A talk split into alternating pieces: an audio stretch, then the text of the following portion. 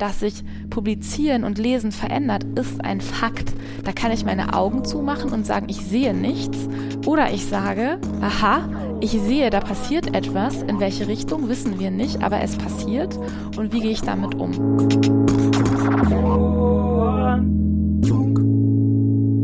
Formfunk, Kommunikationsdesign Podcast. Hallo und herzlich willkommen zum Formfunk. Ich bin Matthias Gieselmann und heute bin ich in Berlin in Neukölln über dem Finanzamt von Neukölln. Da ist ein großer Zusammenschluss von Kreativen, die da alle so vor sich hinwerkeln. Und ich bin im Büro von Andrea Nienhaus und die gestaltet elektronische Bücher. Sie schreibt auch darüber und sie ist Mitgründerin von der Buchmesse für E-Books. Hallo Andrea. Hallo.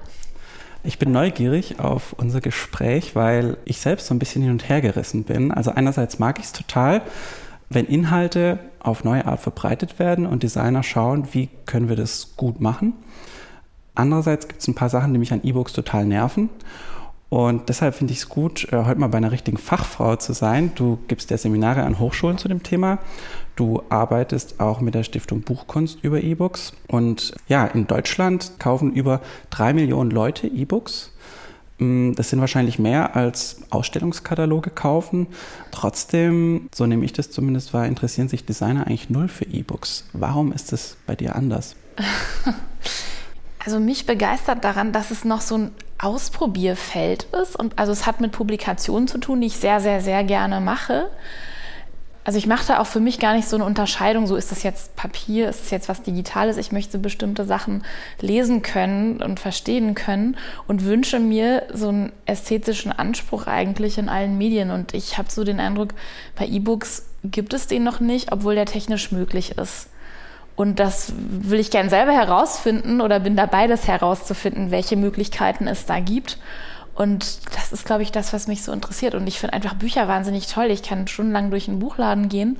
Und jetzt gibt es ja diese E-Books, die, finde ich, ja eigentlich immer weniger mit dem Buch zu tun haben können. Inhaltlich, das, meinst du? Nee, in der Form auch natürlich. Also ich finde es einfach ein interessantes Feld.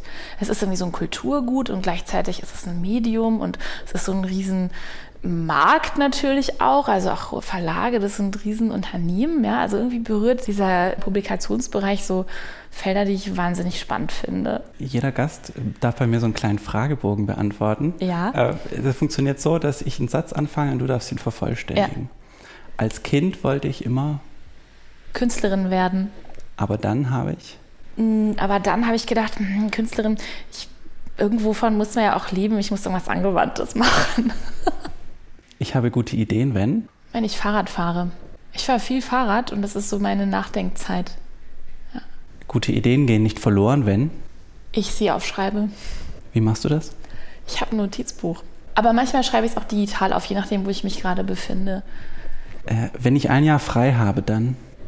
Ich würde mir die Welt angucken, glaube ich. Ich war jetzt gerade in Südamerika drei Wochen und war so begeistert. Ich habe nur einen Bruchteil gesehen. Ich war in Peru und dachte, ich will nach Buenos Aires, ich möchte nach Patagonien, ach, ich möchte auch eigentlich nach Südafrika und Asien ist dann bestimmt auch interessant. Also ja, ja, ein Jahr reisen wäre super. Mhm. Mein Name bedeutet? Mein Vorname? Oh Gott, ich wusste es mal, aber ich weiß es nicht mehr. Und der Nachname? Es ist so halt niederländisch. Mein Großvater ist an der niederländischen Grenze aufgewachsen, hat niederländische Vorfahren und Nien, also ich komme aus dem Münsterland, bedeutet neu, also eigentlich Neuhaus oder dann hatte wahrscheinlich jemand ein neues Haus gebaut und dann. Ohne Alkohol hätte ich niemals. Ohne Alkohol hätte ich niemals ein paar Mal einen ganz schön dicken Schädel gehabt. ich bin stolz auf. Boah, schwierige Frage.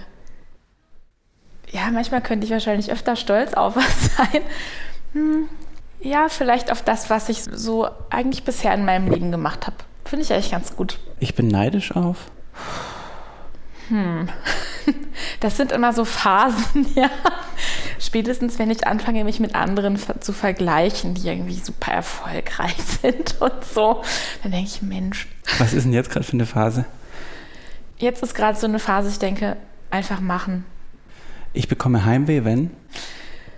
Ich kurz vor Weihnachten in Münster über den Prinzipalmarkt laufe. Also ich bin da geboren und im Münsterland aufgewachsen. Und das war so die unmittelbare Großstadt. Und ja, also ich komme eigentlich so vom Land. Und wenn ich da in der Gegend unterwegs bin, denke ich mir so, ja, ist schon schön hier, aber dahin ziehen möchte ich auch nicht mehr. Zuletzt habe ich meine Meinung geändert als. Meine Meinung geändert. Weiß ich gar nicht, weil ich bin immer so überzeugt von Dingen und tue mich sehr schwer, auch mal meine Meinung zu ändern. Aha. Ich rege mich auf, wenn. Ja, ich finde es, also, oder anders gesagt, ich finde es gut, wenn Leute was wollen. Ich könnte mich total aufregen die ganze Zeit, wenn Leute so gleichgültig sind. Und wenn Menschen sagen, nee, das geht nicht. Da könnte ich mich aufregen. Ich denke so, doch, es gibt eigentlich immer eine Lösung. Und wenn es ein Kompromiss ist. Ich bin aufgeregt, wenn. Eigentlich ganz oft. also, wenn ich einen Vortrag halte oder auch wenn ich einen Workshop gebe, selbst wenn das Dinge sind, die ich jetzt wirklich öfter gemacht habe. Ja, machst du ganz schön oft, ne? So ja, aber jetzt gerade weiß ich wirklich oft. Ich komme auch gerade von, von so Seminaren, äh, waren Koblenz zwei Tage zu einem ganz anderen Thema, aber so ein bisschen aufgeregt bin ich immer, aber dann, wenn es losgeht, dann fühle ich mich eigentlich sehr sicher. Ein bisschen Aufregung finde ich auch gut. Ich lüge nie, außer wenn. Hm. Ich glaube, so kleine Alltagslügen hat wahrscheinlich jeder. Kann ich nicht sagen. Design in Deutschland ist? Ja, sehr vielfältig, würde ich mal sagen. Ich kann es aber gar nicht so fassen, was es ist. Bevor wir über die Gestaltung von E-Books sprechen können, müssen wir, glaube ich, mal ganz kurz ein paar Begriffe klären. Ja. Und zwar gibt es E-Books ja in ganz verschiedenen Arten. Es gibt welche, die vom Designer ganz genau durchgestaltet werden. Der layoutet jede Seite ganz genau, wie es sein soll. Und dann wird es auch so auf dem Gerät angezeigt. Am Laptop, auf dem E-Reader, auf dem Tablet, auf dem Handy. Das sind sogenannte Fixed Layout mhm. E-Books. Und dann gibt es äh, so fluide E-Books. Das sind, glaube ich, die, die gängiger sind und die auch sinnvoller sind, weil die sich so quasi an das Gerät anpassen, auf dem man sie anschaut, so ähnlich wie bei Responsive Web Design, nutzt zum Beispiel der Text den Platz, den er hat. Mm, und dann gibt es auch noch verschiedene Dateiformate. Also es gibt Mobi und EPUB und EPUB ist, glaube ich, so das Bessere, weil es ein besserer Standard ist und offener. Mm, kannst du mal erklären, was so eine EPUB-Datei ist und vielleicht ohne ganz tief in die Technik einzusteigen, ja. wie man so eine EPUB-Datei macht? Ja, genau. Das Besondere beim EPUB ist, du hast es auch schon gesagt, es ist so responsiv oder fluide. Also es ist so schwierig, dafür ein richtiges deutsches Wort zu finden. Im Englischen würde man sagen responsive. In InDesign wird es als umfließbar übersetzt, was ich auch, auch ganz schräg und schlecht finde. Ja. Naja, ich sage immer responsiv und meine eigentlich responsive. Und mm, ein EPUB-Format ist eigentlich nichts anderes als, ja, wie so eine Art verpackte Webseite. Das ist technisch wie eine ZIP-Datei, das kennen auch viele, die man entpacken kann und verpacken kann. Und man kann sogar auch einfach das, diese EPUB-Endung mit der .zip-Endung versehen und das entpacken und dann bekomme ich auf einmal einen Ordner, wo verschiedene Dateien drin liegen. Das sind einmal die Inhalte des äh, E-Books als XHTML-Dateien, die man sich einfach so auch im Browser angucken kann wie eine Webseite. Dann gibt es eine Datei, die heißt Content OPF. Da ist zusammengefasst, wie die einzelnen Dateien innerhalb meines E-Books zusammengehören, wie das Inhaltsverzeichnis angezeigt wird. Dann gibt es eine sogenannte TOC-Datei, Table of Content, das ist das Inhaltsverzeichnis. Und dann habe ich noch einzelne Dat oder Ordner für Bildelemente, Audioelemente, Videoelemente, je nachdem, was ich da drin Schriften. habe. Und den Schriftenordner, genau, das wollte ich gerade noch ergänzen, wenn ich Schriften mitgegeben habe. Und das ist so die Struktur eines EPUBs. Sag mal, wie ich als Designer, äh, ich bekomme jetzt den Auftrag, so ein E-Book zu machen, ja. Wie mache ich das denn? Wie gehe ich denn vor? Und zwar, da kann man sicher eine Stunde drüber sprechen, aber ja. gib mir vielleicht mal so die Kurzversion. Ja, also was man sich halt erstmal überlegen muss, ist, das kommt ja bei allen Sachen, ja am Anfang. Und das ist auch eine Frage, die die Designer beantworten müssen. Was ist das beste Medium? Ich würde niemals sagen, klar, ich mache EPUBs, also muss jeder, mit dem ich rede, ein EPUB machen. Die Frage ist ja erstmal, was ist denn das, für wen ist das? Und daraus ergibt sich dann das Format. Aber angenommen, das haben wir alles geklärt und ich sage, das wird ein EPUB, so rum, ja, dann, also in den meisten Fällen ist es so, es gibt irgendwie ein Textdokument in Form eines Word-Docs. Und das kann ich in InDesign importieren, kann da ganz normal mein Layout anlegen. Das Einzige, in Anführungsstrichen, was hinzukommt, ist, dass ich wirklich ein super sauber strukturiertes Dokument anlegen muss, also komplett mit Absatzformaten und so weiter und da auch keine Abweichungen sein dürfen. Und was ich dann mache, ich weise jedem Absatz- und Zeichenformat oder auch Objektformat für Bilder und so weiter einen sogenannten Tag und eine Klasse zu, so wie man das aus dem CSS vielleicht kennt. Und lege ein Inhaltsverzeichnis an und dann kann ich dieses Dokument erstmal so exportieren. Das ist der Weg über InDesign. Es gibt auch viele andere Wege. Der Weg über InDesign macht dann Sinn, wenn ich zum Beispiel ein Dokument habe, was gleichzeitig auch als gedruckte Version erscheinen kann. Weil ein EPUB zu bekommen aus einem Dokument ist eigentlich nichts anderes als zu sagen, ich biete eine weitere Lesemöglichkeit an. Ich meine, wenn man ein Buch liest, ja, oder kauft, dann gibt es das gleichzeitig als EPUB oder PDF oder sowas. In den seltensten Fällen gibt es nur das E-Book und ich halte auch mittlerweile nichts davon und da habe ich meine Meinung geändert, nur ein Format anzubieten. Also da denke ich mittlerweile, das ist völlig egal. Es geht darum, wie kommt der Inhalt, egal ob es jetzt Text oder Bilder sind, zu einem Leser oder Interessenten und was ist dann das beste Medium. Mhm. Und wir kommen echt dahin, dass wir sehr viele Medien bedienen können. Über das Verhältnis von EPUB zu anderen Medien, auch zum Beispiel zum klassischen Buch, da kommen wir gleich noch mhm. drauf. Hm, vielleicht noch der Hinweis, dass du in der Page vom September, also in dem Magazin, hast du einen Artikel darüber geschrieben, wie man diese EPUBs macht und den kann man sich auch runterladen auf ja. der Seite vom Page Magazin. Genau, das habe ich in der Page geschrieben, in der gedruckten Ausgabe und den gleichen Inhalt haben wir eben als EPUB auch angeboten und sind damit auch schon an die klassischen Herausforderungen, die man für ein EPUB braucht, die sich dadurch ergeben, gestoßen. Also sowas wie, gibt es überhaupt äh, oder hat die Redaktion überhaupt Schriftlizenzen für die Schriften, die sie in der gedruckten Ausgabe verwenden für E-Books? Wie habt ihr das dann gelöst? Ich habe tatsächlich ein Google-Font verwendet, weil sie die Lizenzen für EPUBs nicht hatten. Und die Alternative wäre gewesen, Standardschriften zu nehmen, die eben in den E-Readern angezeigt werden, die aber eben aus gestalterischer Perspektive die schlechtere Wahl sind. Du gestaltest äh, die E-Books des Mikrotext Verlags, der Nicola Richter mhm. gehört, äh, die auch hier mit dir ja, im Büro arbeitet. Normalerweise, normalerweise jetzt gerade ja. nicht. Mm, das ist ein kleiner Indie-E-Book-Verlag mhm. und vielleicht schauen wir uns gerade mal die Cover an, die du dafür gemacht hast. Da würde mich nämlich mal interessieren, ob du die einfach mal beschreiben kannst und mir sagen kannst, was da für ein Konzept dahinter steht, hinter den Covern von dem Verlag. Ja, also meine Kollegin hatte mich ja gefragt, ob ich mir vorstellen kann, diese Cover zu machen und habe mir nochmal angeschaut, okay, wie ist das eigentlich generell so mit Cover-Design? Und mir ist dann auch eingefallen, ach, ich habe mein Vordiplom zur Geschichte des Buchcovers gemacht. Blöderweise habe ich davon keine einzige Recherche mehr. Aber ich habe mich daran erinnert, dass ich mich damals auch viel so mit Willy Fleckhaus und so weiter beschäftigt habe, der ja eigentlich so ein radikales Cover-System eigentlich entwickelt hat zu einer Zeit, als Cover noch ganz anders aussahen. Und wenn man sich Buchcover anguckt, gibt es zwei Richtungen. Entweder sind es so Reihen, also zum Beispiel Diogenes-Cover erkennt man sofort als Diogenes-Cover mit diesem weißen Rahmen und so. Und dann gibt es Verlage mittlerweile auch kommt und so, die für jedes Buch ein eigenes Cover entwickeln. Da steht eigentlich nur noch als Erkennungsmerkmal das Verlagslogo drauf. Und ich dachte so, naja, so ein kleiner Verlag, den noch keiner kennt, da ist es doch total wichtig, dass wir irgendwie eine Wiedererkennung über die Cover hinbekommen und dass es ein Prinzip gibt, nach dem diese Cover erstellt werden, weil ich werde die regelmäßig machen müssen und werde nicht so viel Zeit und Ressourcen haben, mir da jedes Mal wochenlang was Neues auszudenken. Also brauche ich irgendwie ein System.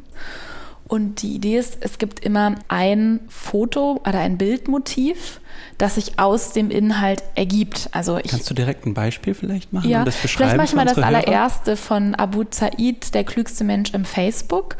So ein grün-blaues Cover. Genau daraus ist auch die Idee für das gesamte Konzept eigentlich entstanden. Und in dem Text geht es darum, dass Abu Zaid sehr viel raucht und ich habe halt das Manuskript, ich glaube sogar die ganze Publikation gelesen und habe halt mir einfach immer so visuelle Entsprechungen oder Bilder, auch äh, symbolische Bilder aus dem Text rausgesucht, habe es einfach aufgeschrieben und kam da eben auf diesen Rauch. Also das ist so die Motividee. Und das andere ist zu sagen, wir haben zwei Farben. Eine ist immer so ein ganz reiner RGB Kanalwert, also hier in dem Fall so ein sehr leuchtendes Grün, was auch sehr schwierig wäre zu drucken, also wenn dann nur mit einer Sonderfarbe, auch da wieder die Abgrenzung zum gedruckten. Und das Blau ist tatsächlich das Facebook-Blau in dem Sinne. Und wir haben sozusagen das Bild eingefärbt, kann man ja sehr schön im Schwarz-Weiß-Tiff machen in InDesign. Genau, oben links bzw. rechts steht immer der Name des Autors in der dann entgegen gesetzten Farbe, in weiß der Titel der Publikation und ganz unten mittig auf der Seite das Logo. Also wir arbeiten eigentlich immer nur mit diesen zwei Farben und weiß. Das heißt, ich habe eigentlich einen Methodenkoffer, mit dem ich in sehr kurzer Zeit das E-Book erstellen kann. Und die Idee ist auch, das langfristig zu automatisieren, was ja möglich ist, weil ich sagen kann, hier ist ein Farbpool, hier ist mein, mein Titel und mein Autor und mache da mit diesem Wort eine Bildsuche und so. Also ich habe mit Du hast schon total Spaß an solchen automatisierten ja, Systemen auch, ich wo man eigentlich am Ende nichts mehr entscheiden muss, weil man einmal ja, das Prinzip festgelegt genau. hat. Genau, also das finde ich total, also wahnsinnig interessant. Ich habe auch Aber mit glaubst du, das geht? Glaubst du nicht, dass es letzten Endes immer noch eine kluge Entscheidung braucht, welche Farbe ich nehme, welches Foto ich ja. nehme und wie ich die Typo umbreche? Ja, aber also jetzt mache ich das so, wenn wir ein neues Cover entwickeln, dass ich erstmal per Hand sämtliche Kombinationen erstellen muss. Und da finde ich super, finde ich per Knopfdruck, wenn das eine Maschine für mich generiert und ich sagen kann, ah ja, stimmt, das funktioniert besser, das funktioniert schlechter und ich dann die letzten 10% von mir aus per Hand mache. Aber dieses Bild einfärben, neue Seite erstellen, also dafür braucht es mich eigentlich nicht mehr, weil das wirklich ein Rechner auch extrem viel schneller generieren kann als ich. Klar, die Auswahl und die Entscheidung, das macht schon Sinn, dass das über meinen Kopf läuft. Aber ich habe auch mit jemandem gesprochen, der sich viel mit Automatisierung und InDesign beschäftigt. Der meinte, ja klar, das ist eigentlich nicht schwierig. Schieb rüber, da denken wir uns was aus. Gucken wir mal in das Innere von den E-Books rein. Ja. Jetzt waren wir beim Cover. Ich habe hier ein Kindle, so ein E-Reader von Amazon und da habe ich ein E-Book drauf geladen. Das ist von Janina Sommerlath. Das ist eigentlich ja eine Medientheoretikerin, wenn ich das richtig verstanden habe, die in Amsterdam studiert oder da publiziert hat. Und die beschäftigt sich in dem Buch The Aesthetics of Digital Books, ja, mit der Ästhetik von digitalen Büchern. Und dieses Teil gibt es eben auch als E-Book. Und ironischerweise genau darin habe ich so ganz seltsame Darstellungsfehler gefunden. Also da gibt es zum Beispiel eine Bilderstrecke, wo sie mehrere Seiten aus Büchern von Jenna Gesse aneinanderreiht. Und die sehen also so aus, dass immer das Bild total klein zu sehen ist und es klebt oben links in der Ecke wie so eine Briefmarke. Und dann ist noch eine Bildunterschrift drunter. Und das sind also vier Bilder hintereinander, naja, wo die Seite eben komplett weiß ist, bis auf dieses briefmarkengroße Bildchen. Ja, also da hätte ich Sie auf jeden Fall beraten können, weil ähm, an der Stelle kann man auf jeden Fall zum Beispiel in einem Bild, ähnlich wie beim Webdesign auch, sagen, in was für einer Verhältnisgröße das auf dem äh, Display angezeigt wird. Also wenn ich möchte, dass es immer in der Breite meines Displays ist, also in dem Fall so breit dann wie der Kindle-Display ist oder wenn ich es mir auf dem Smartphone anschaue, das kann ich schon einstellen. Also irgendwas ist da schief gelaufen, aber das würde auf jeden Fall gehen, dass das Bild viel größer ist. Ja. Also es erschien beim Frohmann Verlag, der auch so ein Indie-E-Book-Verlag hier in Berlin ist. Und eine andere Sache, die mir aufgefallen ist, eben bei diesem E-Book vom Page Magazin, was du vorhin angesprochen ja. hast, da gibt es solche Chevrons, das sind diese französischen Anführungszeichen, ja. die umgekehrt sind. Und ich glaube, der Kindle, der berücksichtigt gar nicht die Schriften, die man da sozusagen einbaut, sondern zeigt das standardmäßig immer in seiner Kindle-Schrift an. Mhm. Und äh, da habe ich zum Beispiel gemerkt, dass diese Anführungszeichen direkt äh, mit dem nächsten Großbuchstaben manchmal korrigieren, so wie da bei dem Wort CSS. Also dass das Anführungszeichen direkt den Buchstaben berührt. Ah, okay. Du meinst, weil da kein äh, Leerzeichen drin ist? Ja, oder es müsste ja kein Leerzeichen da sein, aber einfach ein kleines bisschen Weißraum. Ja. Und das sind solche Sachen, natürlich ist das irgendwo Korinthenkackerei, das ist mir schon klar, aber wo ich so ein bisschen merke, hm, also vielleicht so hundertprozentig sauber kann man es noch nicht machen mit den E-Books. Ich stolper immer mal wieder über Sachen, die irgendwie seltsam aussehen ja. oder nicht ganz ausgereift Also da zu diesen sind. Abständen kann ich sagen, es gibt halt nicht diese verschiedenen Geviertgrößen im Digitalen. Die gibt es auch bei einer Webseite nicht. Ich weiß gar nicht, wie das ein Webdesigner lösen würde. Du kannst halt einen Weißraum machen ja. und dem eine kleinere Schriftgröße geben oder ein kleineres Letter Spacing heißt es, also den etwas kleiner ja. machen. Das ist natürlich ja. auch ein Trick. Genau, so einen kleinen Hack könnte man hier machen. Ich meine, ganz ehrlich, im Deutschen diese französischen Zeichen zu nehmen, finde ich auch ehrlich gesagt, aber jetzt sprechen wir über Detailtypografie, nicht richtig. Gut, ich nehme an, das also ist eine Konvention, die es bei der Page gibt und genau. da brauchen wir dann auch nicht glaube genau. ich, drüber diskutieren. Was ich damit nur meine, dass, glaube ich, bei diesem Übergang, du hast ja gesagt, gleichzeitig in mehrere Medien publizieren, dass ja. da eben manchmal schon so Feinheiten noch nicht ganz rund sind. Und wenn ich mal aufzähle, was man alles sozusagen nicht kann beim ja. E-Book-Design, ähm, ich kann nicht eine Seite layouten, so richtig. Ich kann nicht die Schrift bestimmen, zumindest in manchen Readern nimm da einfach eine andere Schrift. Ich kann nicht so richtig die Schriftgröße bestimmen, zumindest empfehlst du die eher relativ anzugeben und nicht eine absolut feste Schriftgröße. Ich kann nicht so richtig mit Farbe arbeiten, weil manche Reader schwarz-weiß sind. Mm, Und da ist doch eigentlich kein Wunder, dass Designer E-Books links liegen lassen, oder? Also zu allen Punkten, die du gerade gesagt hast, habe ich das Gegenargument. Ja? Sag nochmal Punkt, äh, noch mal Punkt 1. Also man kann nicht eine Seite so richtig layouten, so ja. wie ich das zum Beispiel in einem Magazin machen kann oder in einem Buch. Gut, aber wenn ich eine Seite layouten will, dann mache ich ein Fixed Layout. Das ist das eine. Und das andere ist, die fixe Seite, davon müssen wir uns einfach verabschieden. Das, äh, für einen Webdesigner ist das, ach, darüber reden die gar nicht, ja? Hm, weiß ich nicht. Also ich kann ja im Web auch mit zum Beispiel mit Marginalien arbeiten. Ich kann sagen, das Bild ist bis zur Hälfte in einem Textblock drin, die andere Hälfte Gut, aber genau raus. das kann ich bei einem E-Book auch machen. Das ich geht. kann zum mhm. Beispiel sagen, ich habe meinetwegen eine Publikation mit verschiedenen Kapiteln und ich kann sagen, wenn ein neues Kapitel beginnt, von dem ich nicht weiß, wann es beginnt, je nachdem, wie groß mein Display ist, das erscheint immer sozusagen oben auf meiner Displaygröße. Und ich finde, wenn E-Books gut gebaut sind, dann passiert da auch genau das. Also, dass ich eben nicht dieses, da ist da noch unten am Rand so alleine stehend eine Überschrift, also was eine schlechte Lösung ist, genau das kann ich definieren. Ich kann auch sagen, was, wie Bilder angezeigt werden. Ich kann sagen, dass das immer alleine auf der Seite steht. Ich kann Abstände definieren. Also erstes Gegenargument, zweiter Punkt.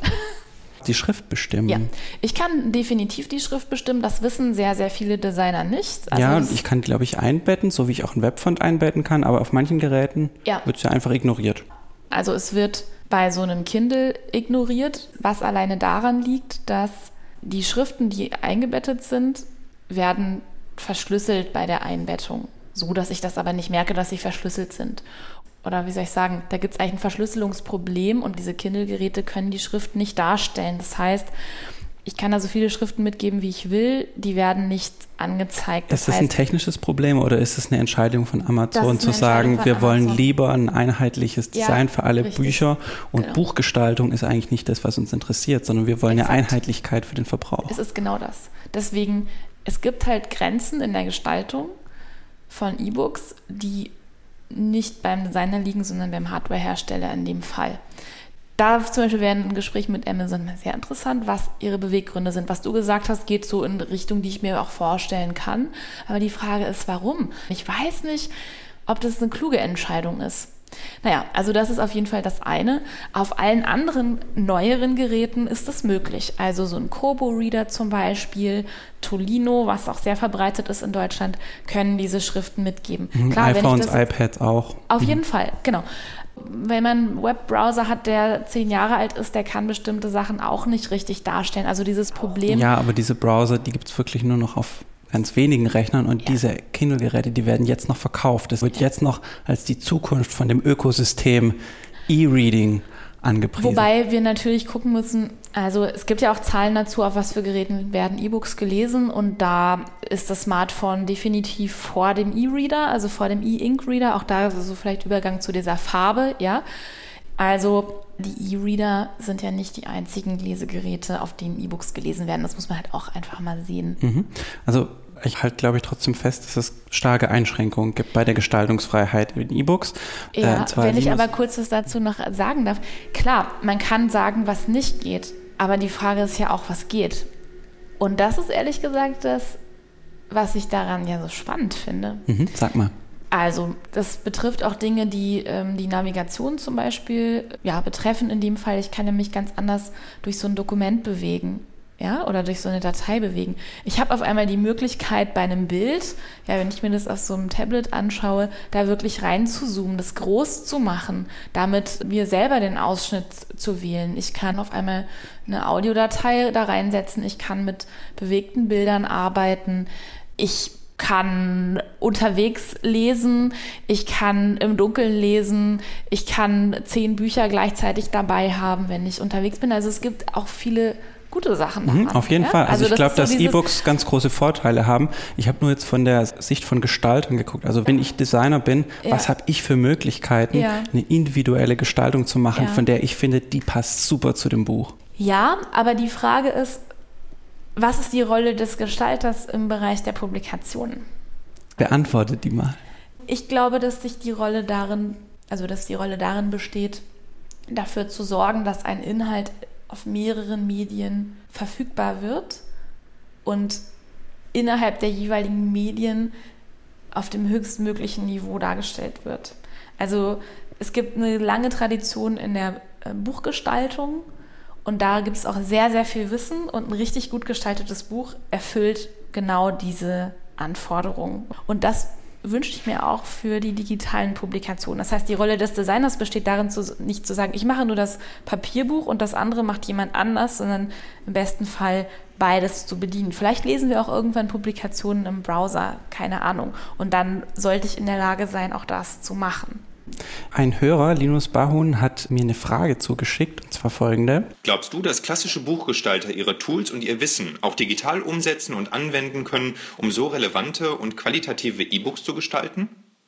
Ja, das glaube ich auf jeden Fall, weil klassische Buchgestalter sich mit Sachen beschäftigen oder beschäftigt haben, die zum Beispiel für einen Webdesigner gar nicht relevant sind. Überhaupt das ganze Wissen zu langen Texten, ja, also wenn ich einen Roman setze, ist das was anderes, als wenn ich irgendwie eine informative Webseite gestalte. Also das Wissen über den Umgang mit diesen Inhalten, die da verlegt werden oder Text-Bild-Verhältnis und solche Sachen. Ich glaube, dass es ganz schlau ist, das Wissen mit einzubauen und die Buchstruktur.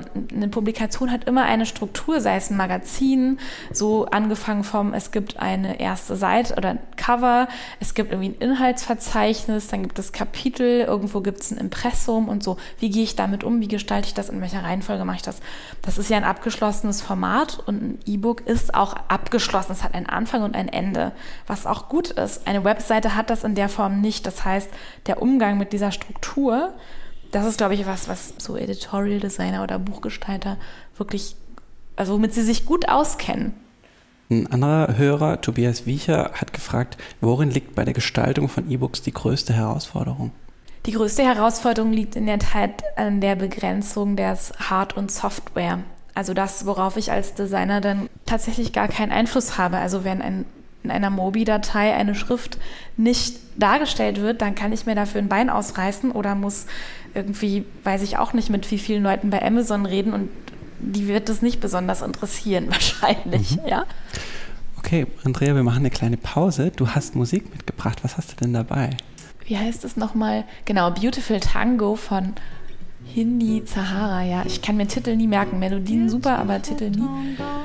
Das ist gerade in meiner Monatsplaylist. Ich habe immer so eine Playlist des Monats und habe den Song gehört in einem kleinen Laden in Cusco in Südperu, wo ich neulich war. Und ich nutze immer dieses Chazam über mein Smartphone und darüber stelle ich mir so meine persönlichen Playlists zusammen. Und ja, und das war irgendwie so, so ein ganz schöner Abend und haben dann noch so einen Kaffee auf so einem kleinen Mini-Balkon dieses Ladens getrunken. Und ja, daher ist dieser Song. Come to the, come to the world, come to the, come to the world. And baby, let me show you things.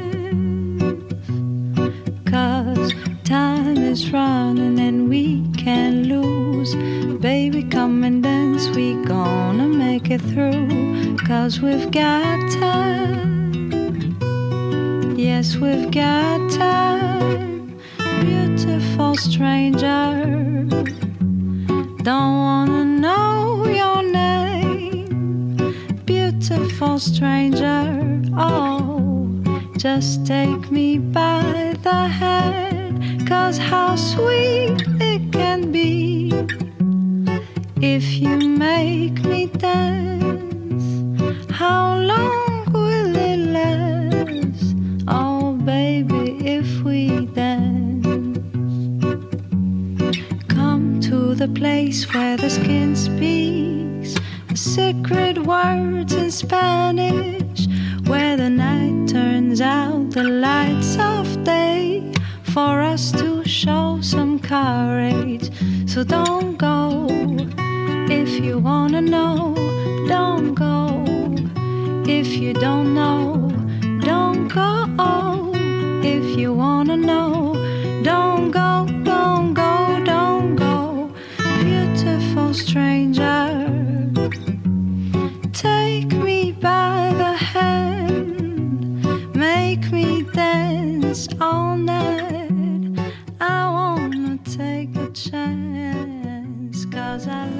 Andrea, du arbeitest auch äh, mit der Stiftung Buchkunst an Kriterien zur Beurteilung von E-Books. Ähm, wie kam es denn dazu? Das ist eigentlich eine ganz lustige Geschichte. Ich habe vor zwei Jahren auf der Buchmesse 2013, was damals in Frankfurt, nicht einfach mal zu der Karin Schmidt-Friedrichs, die auch Verlegerin bei Hermann Schmidt-Mainz ist und er Vorsitzende oder wie auch immer dieser Stiftung Buchkunst, die habe ich einfach mal angesprochen und meinte so, ja, ähm, inwiefern beschäftigt sich eigentlich die Stiftung mit E-Books? Und sie so, ja, hm, ja, wir wissen, da müssen wir was machen. Also privat lese ich ja E-Books und so, aber ja, bis jetzt noch nichts. Und dann wandte sie sich so ab und sprach mit jemandem anderes, also war irgendwie nicht so besonders interessiert. Und ich so, ah, okay, aber gut, immerhin weiß ich irgendwie, ist es wichtig. Bin ich ein Jahr später nochmal hingegangen und meinte, ja, also wir haben dieses Jahr so eine E-Book-Messe oder Veranstaltung in Berlin organisiert. Ähm, wie ist denn das jetzt so mit der Stiftung und E-Books? Und dann meinte sie, ja, ich erinnere mich noch sehr gut und so, ja, also wir müssen da auch unbedingt was machen. Und dann bekam ich so ein paar Monate später eine Einladung zu einem Workshop, den die Stiftung Buchkunst mit verschiedenen Leuten, die sich irgendwie in Deutschland mit E-Books beschäftigen, und wir haben uns dieses Jahr im Juni getroffen mit Herstellern von größeren Verlagen. Ein Künstler war auch dabei und haben ja eigentlich zwei Tage zusammengesessen und überlegt, ob die Stiftung was machen sollte, wenn ja, wie und was so der Rahmen ist. Und was kam dabei raus? Ja, was dabei rauskommt, ist jetzt so Sache der Stiftung. Also wir treten denen da auch gerade so ein bisschen auf die Füße als sozusagen Gruppe, die bei diesem Workshop beteiligt war. Naja, was kam da raus? Also wir haben einfach mal so die Ergebnisse dieses Workshops vorgestellt. Ja, und also, also Was sind denn genau die Kriterien, die ihr da erarbeitet habt? Ehrlich gesagt weiß ich diese aus dem Kopf. Ich müsste ich wirklich jetzt nochmal nachgucken. Aber eines der entscheidendsten Sachen, was ich halt wichtig fand, war eben nicht so diese inhaltlichen Kategorien zu machen, sondern formale Kategorien, was viel wichtiger ist. Kannst du ein Beispiel machen, was eine Kategorie wäre, die du nicht gut findest und eine, die du ja, wichtig findest? Ja, was ich meinte gerade. Also sowas wie ähm, Kategorie Fiktion und Nicht-Fiktion halte ich bei digitalen Publikationen für nicht sinnvoll, sondern was wir halt gemacht haben, ist, es gibt eine Kategorie, die heißt Experiment, wo wir wirklich zeigen, was vielleicht ein spielerischer Umgang mit so einem, was auch immer dann Dateiformat sein kann.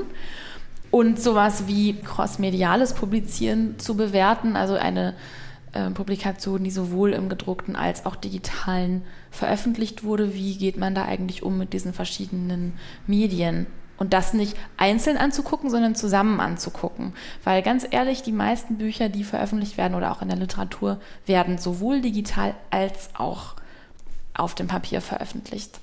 Mhm. Und so. Also was ich ganz interessant fand an diesem Buch von Janina Sommerlath, The Aesthetics of Digital Books, ist, dass sie auch am Beispiel von der Stiftung Buchkunst eigentlich zeigt, dass klassische Bücher eigentlich nach sehr objektiven Kriterien beurteilt werden. Also die Stiftung hat zum Beispiel ein Kriterium, wie passt die Gestaltung zum Inhalt des Buchs, wie ja. geht es aufeinander ein, wie verhält sich das Cover zum Inhalt des Buchs. Da gibt es also eine Reihe von festgelegten Kriterien und das habt ihr jetzt aber noch nicht für digitale Bücher erarbeitet.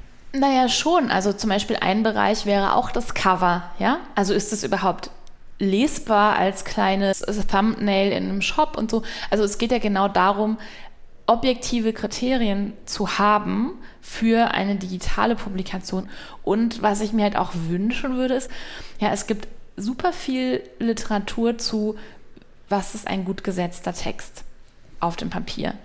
Gibt es sowas auch für Display-Schriften. Ja, also ich weiß von ein paar Publikationen, Type on Screen zum Beispiel, gibt es aus dem englischsprachigen Bereich von Ellen Lapton, aber ich weiß nicht, ob das jetzt so das Standardwerk ist oder sowas wie Lesetypografie, dieser dicke, fette Wälzer, vor allem dem Forstmann. Sowas wünsche ich mir für Display-Schriften. Mhm. Aber kann es sein, dass dafür die Technik auch noch ein bisschen wachsen muss, um überhaupt so eine Detailtypografie abbilden zu können? Also wir haben ja gerade gesehen, dass man ab und zu doch schon noch an die Grenzen kommt.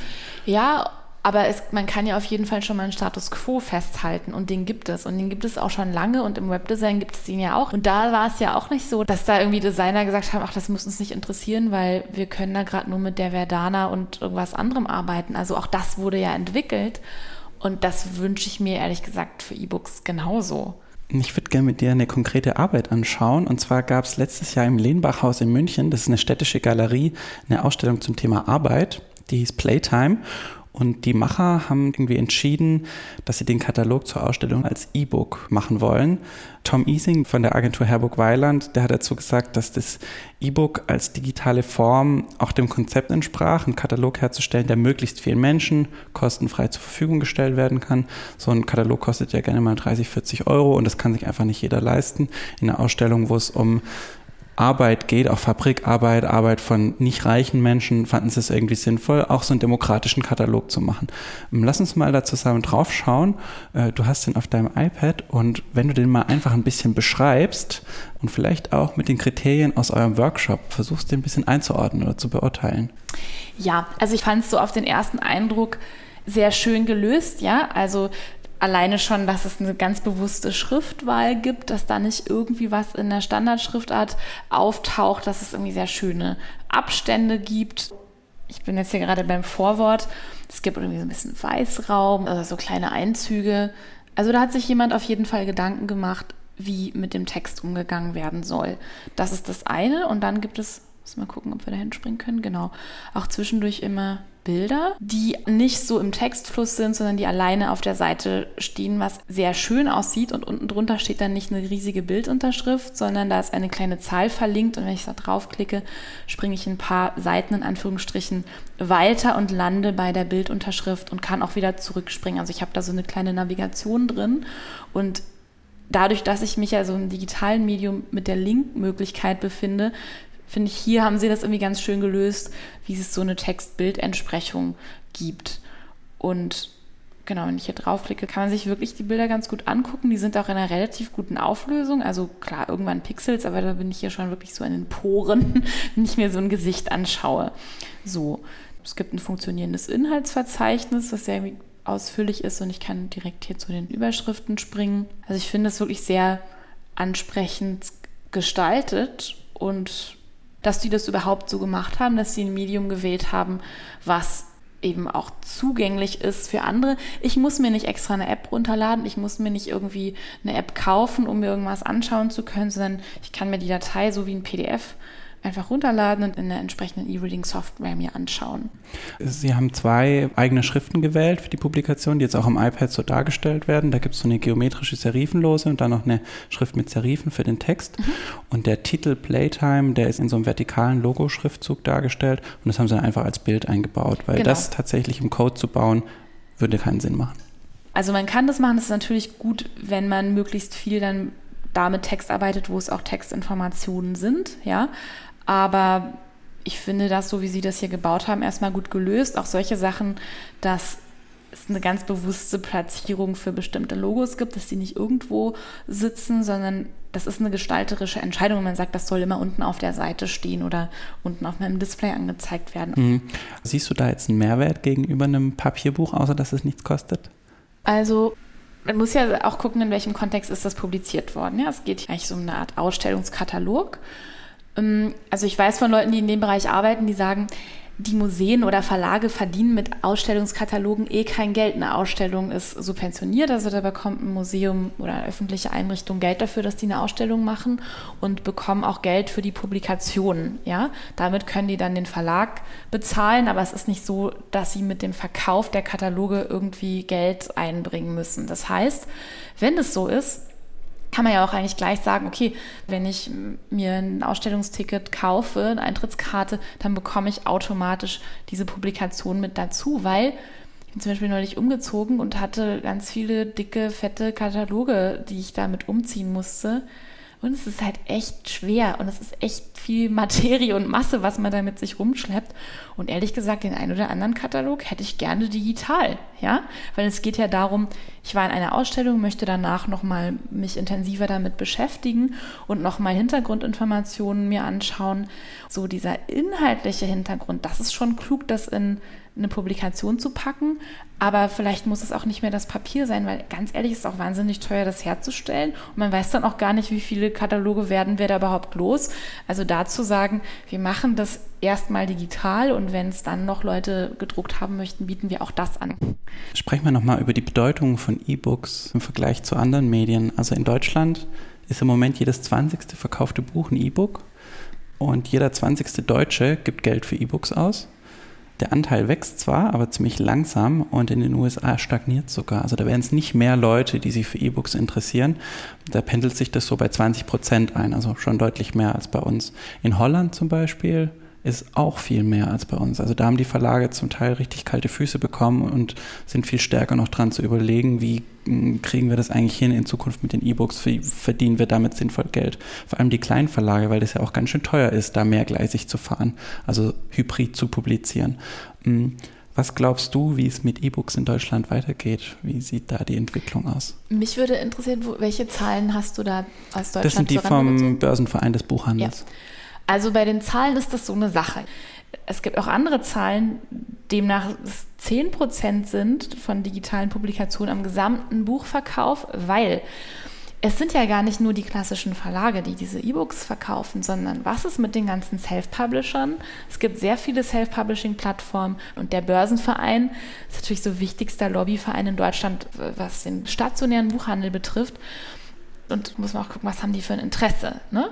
Und die freuen sich auch, glaube ich, immer so ein bisschen, wenn es nicht zu viele E-Books sind, die verkauft werden, weil sie ja den Buchhandel repräsentieren. Also das ist so ein bisschen die Krux. Da halte ich es eher so, dass ich sage, okay, es ist gerade ein Fakt, dass in dem Bereich Leute lesen wollen und dass es auch möglich ist, da zu publizieren. Und alleine deshalb sollte man sich damit auseinandersetzen. Ja? Und auch immer dieser ganze Wachstumsgedanke, es muss mehr werden, es muss mehr werden, ist auch so ein bisschen fraglich, inwiefern wir das brauchen oder ob man sagt, okay, ich meine 20 Prozent, das ist ein Fünftel. Ja, wir reden ja nicht von 0,2 Prozent. Ab wann gibt es eigentlich eine Größenordnung, die man ignorieren kann und wann sollte man sich damit auseinandersetzen? Mhm. Es gibt in Deutschland aber schon eine ganze Reihe von Indie-Verlagen, die E-Books rausbringen. Ich zähle mal ein paar auf. Mikrotexte, Culture Books, Shelf Books mit 2F, Frohmann Verlag, den hatten wir vorhin schon, und Verlag Das Beben. Eine Gestalterin, Lisa Naujak, die auch an der HFG studiert hat, macht für die die Cover. Kann man als Indie-Verlag sich einigermaßen über Wasser halten? Also, das ist ein also Verlustgeschäft, oder?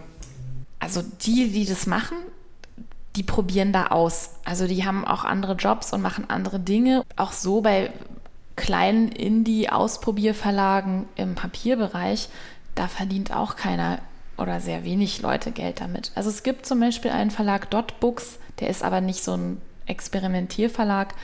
Die veröffentlichen, glaube ich, ungefähr so 50 E-Books im Monat und die haben mehrere Mitarbeiter und machen nur E-Books sind es dann so Schmonzetten und so ja, Vampirgeschichten. Genau, das sind Ach, halt Das ist immer Sachen. toll, wenn die werden mir manchmal auf Google Play in diesem Play Store so ja. vorgeschlagen ja. und das ist dann immer so ein böser Sexvampir und so. Ja, so, ja, ja, so, so eine Sachen, also damit kann man Geld verdienen. Mhm.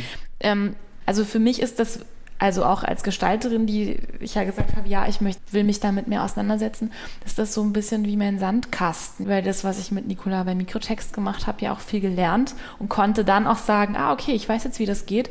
Ich kann jetzt Aufträge annehmen von Leuten, die äh, E-Books haben möchten, ja. Ich habe eine Frage für dich dabei von meinem vorigen Gast. Das ja. ist Andreas Muxel, der ist Interaction Designer. Er stellt natürlich auch eine Frage äh, zu dem Thema, wie wir mit den Büchern interagieren. Und zwar folgende ich mag das ja total gerne, Bücher auszuleihen. Oder eben zu sagen, hier, nimm mal mit. Gibt es dieses hier, nimm mal mit noch? Auf diese Geste, das nimm mal mit und steck's mal ein und blätter mal durch, wenn du nach Hause fährst. Also, was wird da passieren mit so einem E-Book?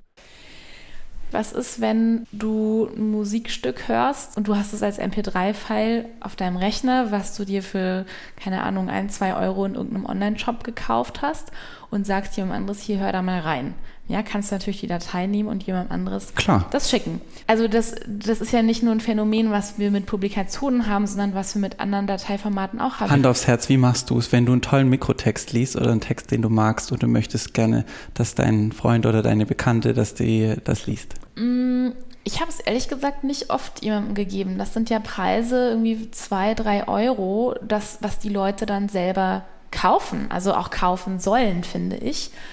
Aber ein bisschen schade, dass es nicht so eine Interaktion gibt. Ich gebe dir einen Gegenstand, ja. sondern ich schicke dir halt einen Link und sage, da musst du dann noch drei Euro einwerfen. Tja, so ist es dann.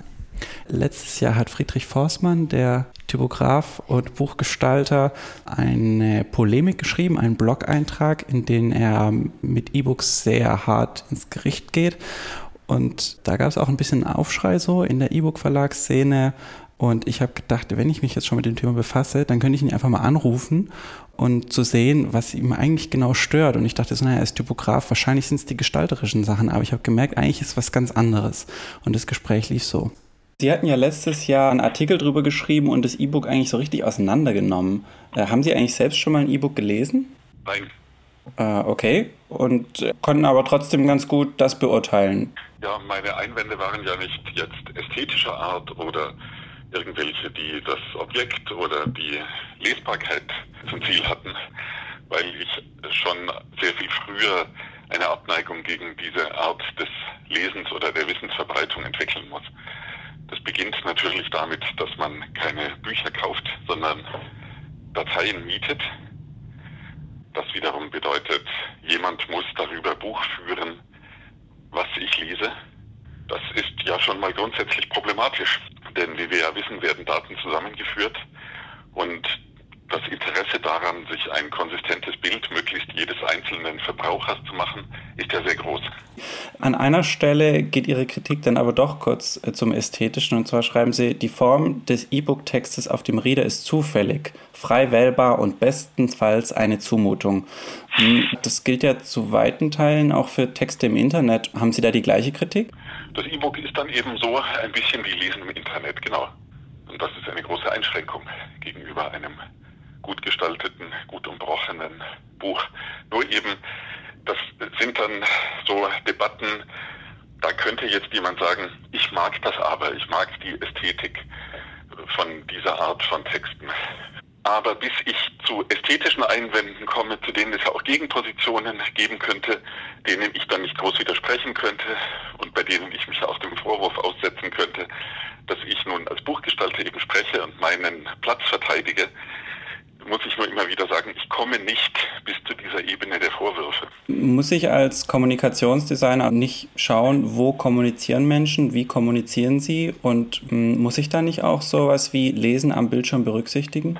Lesen am Bildschirm ist ja wieder eine andere Frage. Nur eben das Buch als intellektuelles Leitmedium, das es auch sicherlich bleiben wird, das darf nicht unter Beobachtung stehen. Vergleichen wir mal das E-Book für einen Augenblick nicht mit dem Buch, sondern sehen es einfach nur als Container von Informationen oder vielleicht wie ein PDF, nur besser lesbar, vielleicht auch besser durchsuchbar und ich kann dafür Geld verlangen, wenn ich es verkaufe. Ist es dann nicht eine wunderbare Sache, wenn ich nicht den gleichen Anspruch daran stelle wie an ein Buch? Nein, behauptet ein Buch zu sein. Nicht nur dadurch, dass wir es so nennen, sondern auch daran, dass wir im Texte zuweisen, die eine bestimmte Abgeschlossenheit haben, eine bestimmte Ernsthaftigkeit, einen bestimmten Anspruch auf die Konzentration des Lesers haben.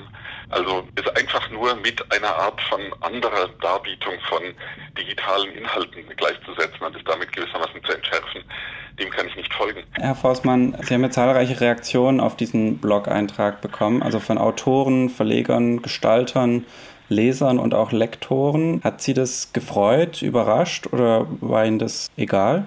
Also sehr viel habe ich davon nicht mitbekommen, denn wenn ich irgendetwas ganz bestimmt nicht konsultiere, dann sind das Kommentarspalten im Internet. Ich wäre entzückt, wenn ich mich überhaupt nicht darum kümmern müsste, weil das alles Konsens ist. Meine Eitelkeit befriedige ich lieber auf andere Weisen, als mich zu E-Books zu äußern. Herr Forstmann, ich danke Ihnen, dass Sie sich trotzdem Zeit genommen haben. Ich danke Ihnen. Fand ich interessant, dass es ihm, wie gesagt, eigentlich überhaupt nicht um die Gestaltung geht, sondern um zwei Sachen. Zum einen Datenschutz und zum anderen um das Thema des Eigentums. Wann gehört das Buch wirklich mir und ich kann frei darüber verfügen und zwar für immer. Kannst du da aus Sicht von dem Indie-Verlag ganz kurz, ist sicher ein riesenweites Feld, was sagen? Werden irgendwelche Daten gesammelt, wenn ich ein Mikrotextbuch kaufe von irgendjemandem? Und zweitens, ist das Buch wirklich meins oder habe ich das nur gemietet? Also, wir empfehlen bei Mikrotext die E-Books mit so einer sogenannten E-Book-Boutique, Minimore heißt die, zu kaufen. Das ist so ein kleiner E-Book-Buchhändler hier in Berlin, der EPUBs und PDFs anbietet und der ist total in Ordnung und den sollte man auch unterstützen. Klar kann man Mikrotexte auch bei Amazon lesen, was Amazon mit Daten macht oder inwiefern da das Leseverhalten über die Reader ausgelesen wird. Das verraten sie ja selber nicht. Also das ist auch eine Entscheidung als Käufer. Wo kaufe ich das und wo lese ich das dann? Also klar bieten wir die Sachen auf den großen Plattformen an, auch bei Apple, im iTunes Store und so, weil da einfach auch einige Leute kaufen, wobei die allermeisten Leute tatsächlich bei Amazon kaufen. Wenn man das alles ignoriert, ist man auf der datenschutzsichereren Seite aber verliert sehr viele Leser. Ja, also wir weisen darauf hin, letztendlich ist es eine, eine Leser- und Käuferentscheidung. Und was war nochmal der zweite Punkt? Na, ob das Buch, wenn ich jetzt bei Minimore ein Buch kaufe, ist das wirklich meine Datei ja. oder habe ich nur so Nutzungsrechte davon? Nee, wenn ich das bei Minimore kaufe, ist das meine Datei, aber diese Diskussion mit dem mir gehört etwas und ähm, ich habe so Eigentum an so einem Objekt, ist eh etwas, was gerade sich auch verändert. Ja? Wir haben auf einmal Verleihsysteme in verschiedenen äh, alltäglichen Kontexten. Ja? Man besitzt kein Auto mehr, man leiht sich das kurz und fährt damit durch die Gegend. Oder ähm, wie gesagt, wir hören die Musik über Streamingdienste und finden das normal. Oder der eine findet es normal, der andere findet es ganz schrecklich, der dritte kauft die LP. So, also das ist, ich kann da nur sagen, lieber Herr Forstmann, ja, willkommen im Jahr 2015. Und letztendlich, darauf würde ich noch gerne kurz eingehen, es ist eigentlich schade, dass der nicht mitbekommen hat, was da gerade dann so diskutiert wurde, nachdem er sich da ausgelassen hat auf dem Blog von Surkamp. Und er hat eigentlich eine total schöne Debatte angeregt. Also dafür bin ich ihm total dankbar, dass er das gemacht hat. Und dass sich Publizieren und Lesen verändert, ist ein Fakt. Da kann ich meine Augen zumachen und sagen, ich sehe nichts.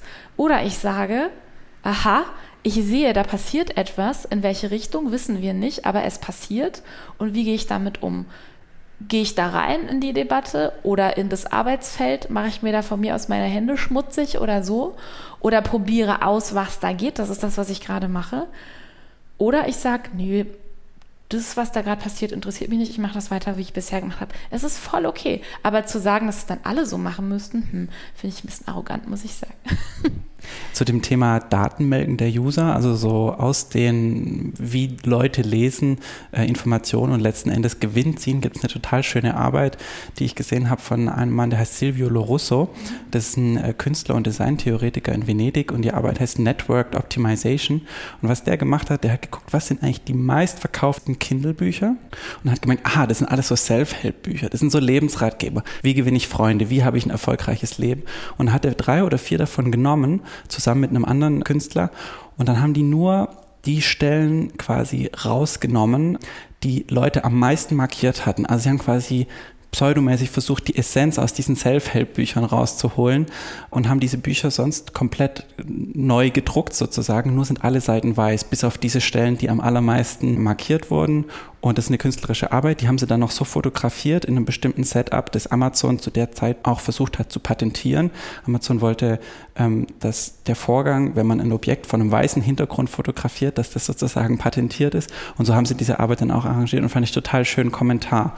Ja, also Silvio Lorusso habe ich mal getroffen letztes Jahr in Rotterdam auf einer super spannenden Konferenz. Ähm, es hieß Off the Press für mich die beste, spannendste Veranstaltung zum Thema digitales Publizieren aus den letzten zwei Jahren. Und ja, also das ist halt ein Experiment damit. Ne? Der hat auch mit Sebastian Schmieg dieses Broken Kindle Screens zum Beispiel gemacht. Die haben einfach ja ein eigenes E-Book gemacht, was nur aus Bildern besteht von kaputten Kindle-Screens, was Leute ins Netz gestellt haben. Also so, oder auch immer dieses Spielen mit das Digitale ins Analoge zu packen und wieder umzuwandeln und so. Und er hat ja auch ein ganz tolles Blog dazu. Mhm. Ähm, du hast zusammen mit Nicola Richter eben hier vom Mikrotext Verlag die Electric Book Fair ins Leben gerufen. Die hat letztes Jahr, glaube ich, zum ersten Mal stattgefunden, äh, dieses Jahr wieder und im Juni nächstes Jahr zum dritten Mal. Wie funktioniert denn bitte eine Messe für elektronische Bücher? Also Messe ist auch eher mit einem Augenzwinkern zu sehen. Ein Fair, die Frage ist, was wird da gehandelt oder was wird da ausgestellt? Für uns ist das eher so ein Austausch von Leuten, von ihren Kompetenzen, also weniger von irgendwelchen, guck mal, hast du schon mein neues E-Book gesehen, sondern was sind eigentlich deine Erfahrungen in deinem, in dem Bereich? Also die Idee ist, so die jüngere und neuere digitale Publikations- oder Publizieren-Szene im deutschsprachigen Bereich zusammenzubringen und also, dass es nicht die Marketing-E-Book-Veranstaltung gibt oder die Autoren-E-Book-Veranstaltung und die Leser-E-Book-Veranstaltung, sondern eine Sache. Was sind denn da so spannende Sachen, die dabei rauskommen? Nach so einem Tag, meinst mhm. du? Also das eine ist, wir haben das dieses Jahr in, in zwei Teile unterteilt. Das eine war eigentlich so eine klassische Lesung von Autoren, zum Beispiel auch aus dem Frohmann Verlag, von Mikrotext oder Kulturbooks und Schelf, in einem sehr klassischen Literaturrahmen, nämlich in einem literarischen Kolloquium in Berlin, wo wirklich eher so klassische Autoren lesen und auf einmal haben da Autoren aus kleinen Verlagen gelesen, die die Besucher dieses literarischen Kolloquiums noch nie gesehen haben, für die sowas natürlich auch ein ganz neues Feld ist.